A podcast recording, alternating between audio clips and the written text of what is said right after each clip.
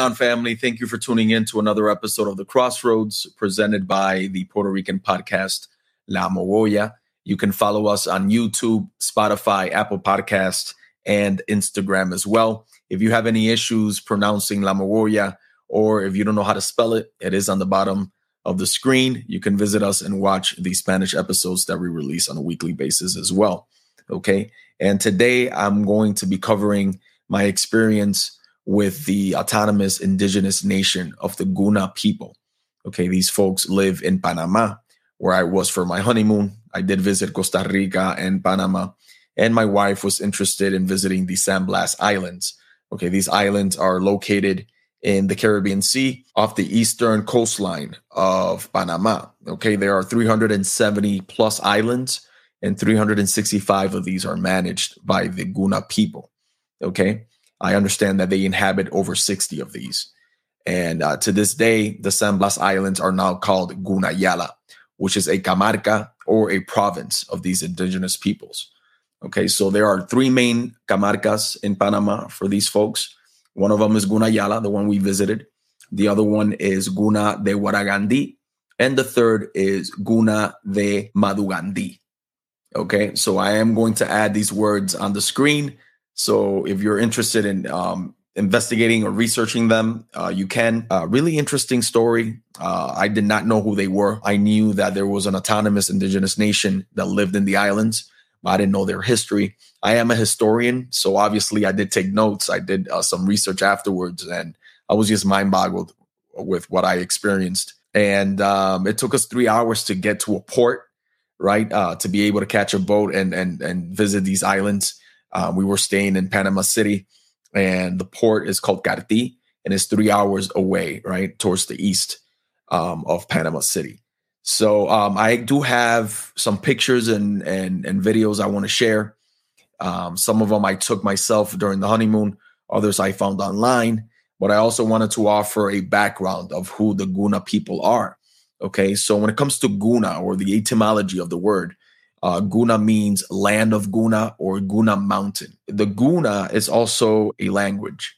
Okay, it's not only a people, it's also a language. And it comes from the Chibchan languages. Okay, this is a family of languages from indigenous folks of South America, specifically the northern side of it, right? Um, known today as Colombia. And in the early 1500s, the Crown of Castile had sent different explorers, right, to conquer the area and um, the ones that spearheaded the colonization there were Alonso de Ojeda and Vasco Nunez de Balboa.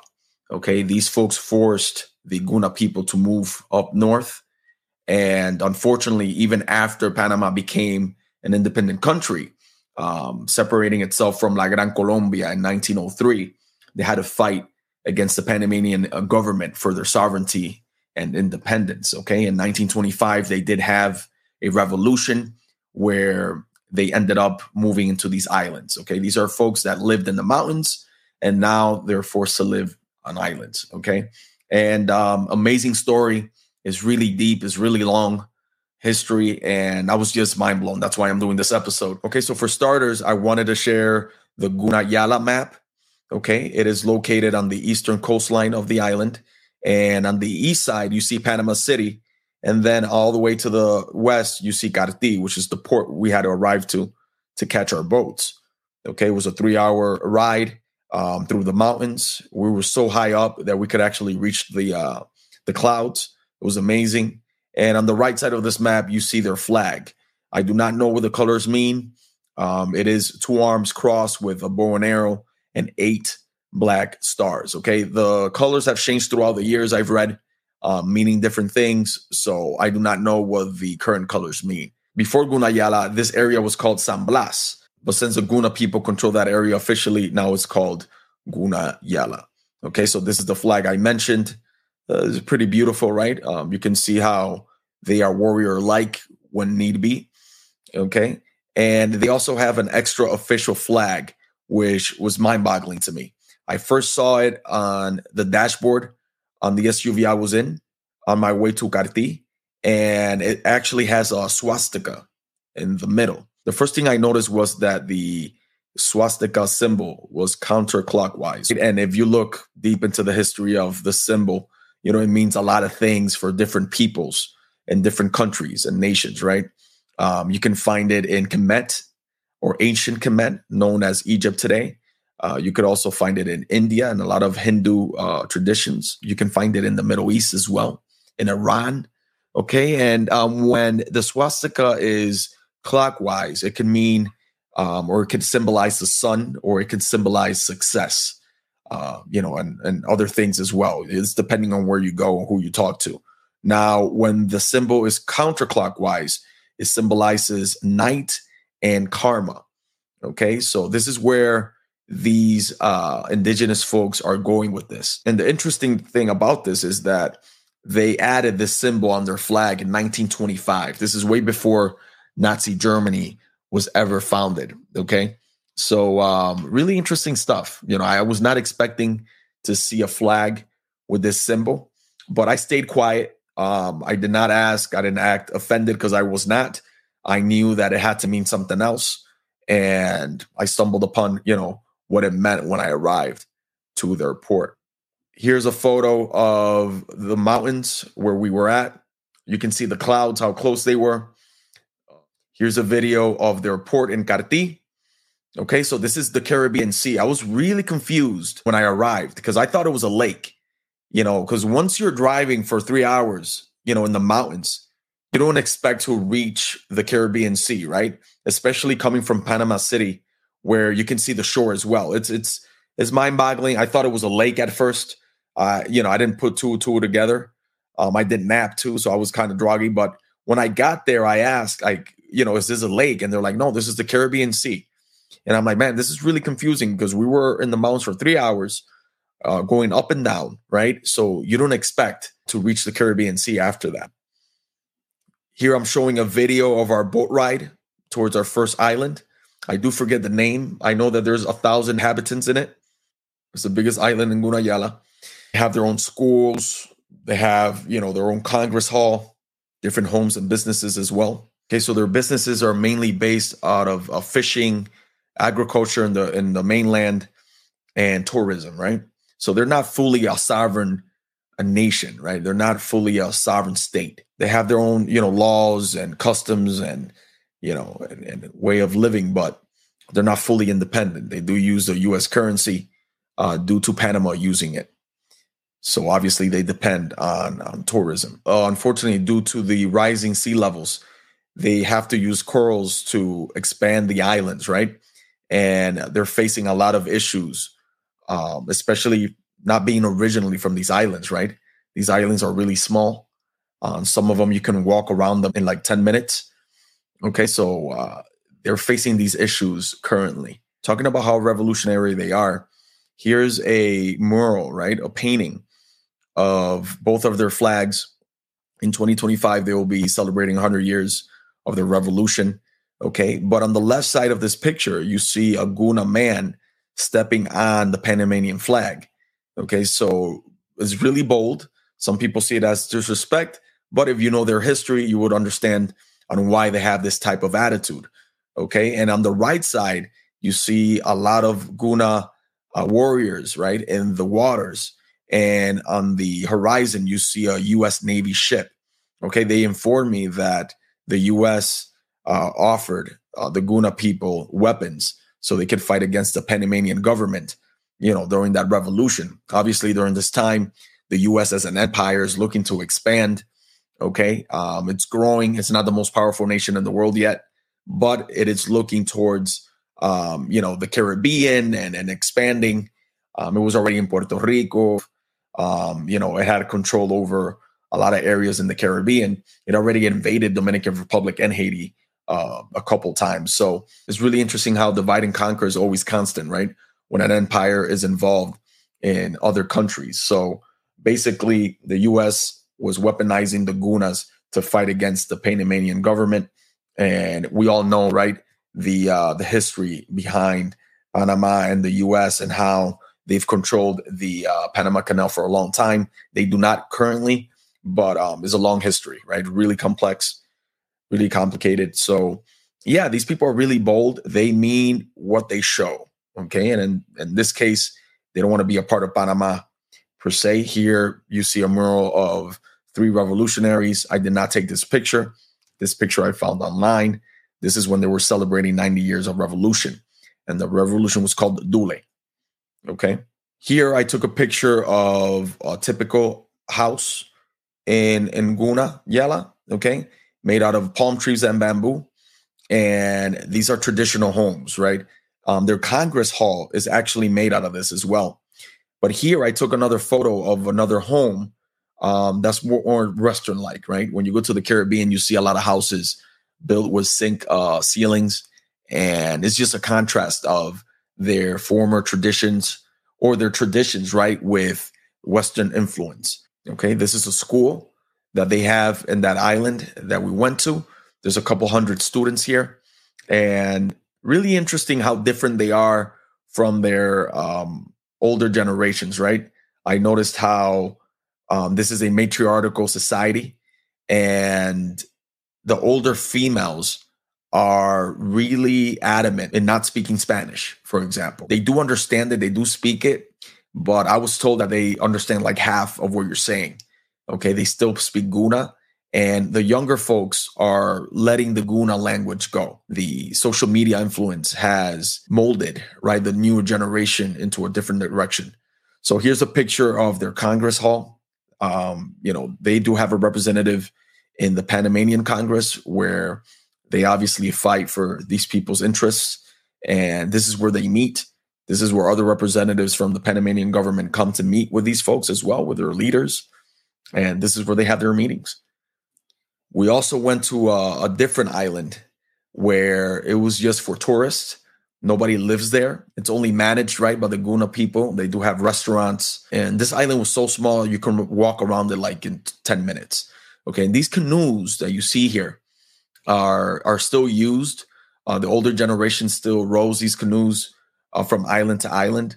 They tend to criticize the the younger generation in using motors on their boats, right? So there you see the uh, the contrast, right? The difference uh, between the older generation and the new generation. I do understand people that want to use motors because it is a 20 minute you know ride uh, from one island to the next, especially from the port. So I can't imagine rowing myself to point A to point B. It's amazing how these people still um, you know, travel this way. And this was our boat that we used to reach all these islands. And this is us leaving um, that island. The, the water's clear, really uh, transparent, beautiful white sand. You know, they have their own restaurants there. The fish is great. Like I mentioned earlier, their you know their economy depends on fishing a lot. You know, and their patacones or or fried plantains are really good. We call them tostones in Puerto Rico, but they're called patacones in Costa Rica and Panama. This is me wandering around and seeing the whole island. And here are some molas, okay? These are the cloths. These are sold by their women, and they are symbols, right, of their nature, of their customs, or their values. I bought my own, and my wife bought another. This is a common uh, woman, right, in the Guna community Okay. And like I said, they're really, uh, their conviction is so strong in keeping the traditions alive that they dress traditionally, they speak traditionally, they manage businesses as well. The majority of the businesses that I saw in these islands were managed by women. Okay. So they also celebrate different ceremonies for girls when they first experience their menstrual cycle. They go through this ceremony, um, celebrating their womanhood and they do not celebrate this for for males right males or the version of of of manhood is not celebrated um it's not that they're hated or anything like that but the society is focused on that female energy which i found really interesting okay and behind her you see molas this is my mola uh, the reason why i bought this is because um, there's four birds on on the mola that i bought and um, the two birds on top are looking backwards. And that reminded me of the Sankofa bird um, that we find in Western African traditions. It resonates with me when it comes to history in a lot of ways. So, and uh, the next one I'm about to show you um, is my wife's, right? And it's actually like six feet long. Okay. This is just like half of it. So, I had a beautiful experience there. Um, I really respect their conviction and how they want to maintain their customs and how long they have been fighting for their independence, right? I do not consider the Guna people a sovereign state because they do depend, you know, on the US currency because Panama depends on it, right? And it's a domino effect, you know. Okay. And unfortunately, they have to continue expanding their islands, right, with corals and rocks um, because of the rising sea levels. And it's estimated that they would have to move back to the mainland. I'm pretty sure they will move back to their other provinces that they have. And there's things, uh, you know, there's pros and cons. Um, the pros is how beautiful it is to see a people defending their customs, right, and their traditions. But at the same time, uh, they lack healthcare, and the older generation still believes in the traditional ways of healing. You know, with the waters and and the shamans and whatnot and readings. Before we caught our boat to go to the first island, we saw a girl. She was probably four or five years old um, that had breathing issues, and she had a tank, and they had to take her to a, a main hospital in Colon, I believe. It was the closest place they could actually take her to. So that was a few hours, right, of driving. So let's say you have an asthma attack, or if you have a stroke, or if you're suffering from any type of illness or condition, it's going to be really tough for you to heal or to reach a doctor, right? They do have a clinic uh, near the port, but it's not good enough to treat all the illnesses that may exist. So that's uh that's something that you know they should be working on. And I heard they're going to be working on building a hospital nearby, but in the end of the day, it's something that they're lacking. Now, when it comes to the economy, they do depend on tourism, but in the end of the day, it's really hard to manage the waste that tourists uh, generate, right? A lot of these people travel to Gunayala looking for economic opportunities, right? Um, some people want to invest in different businesses and whatnot, and the Guna people are not having it, right? Um, they do not want anyone managing their finances or their economy other than themselves. So not even Panamanian people can go down there and, and do whatever they want, right? There's rules that you have to follow. If not, there's going to be some heads chopped off, right? And I respect that. I do estimate them moving back no more than 10 or 15 years from now, you know, to mainland Panama um, and unite with their other provinces or camarcas, right? Due to the rising sea levels. It's something that they fully understand. They did suffer a tsunami a few decades ago, and it devastated a lot of these islands. And it's already estimated um, that they would have to move and that they would lose their language as well, right? Due to TikTok and social media and the TV and, and stuff like that, right? It uh, goes against their traditions. And in my opinion, you know, it was visible. It was visible um, when you see an older woman in her traditional clothing and you see a younger girl next to her or, or a boy you see how they dress more Western like, right? So that's really interesting. It's uh it's something that colonization creeps in, even if it's forced or not, right? Um, if you have a colonized nation nearby, uh, their their influence on you is going to uh, be strong, especially when you're outnumbered. I respect their courage a lot, but uh, everything is bound to change, right? So let's see how it goes. I, I wish them nothing but the best. I highly encourage anyone that travels to Panama to visit them as well. Okay, so this is what I have for you today. And um, remember to follow us on YouTube, Spotify, Apple Podcast, and Instagram as well. Okay, stay easy. And thank you for tuning in.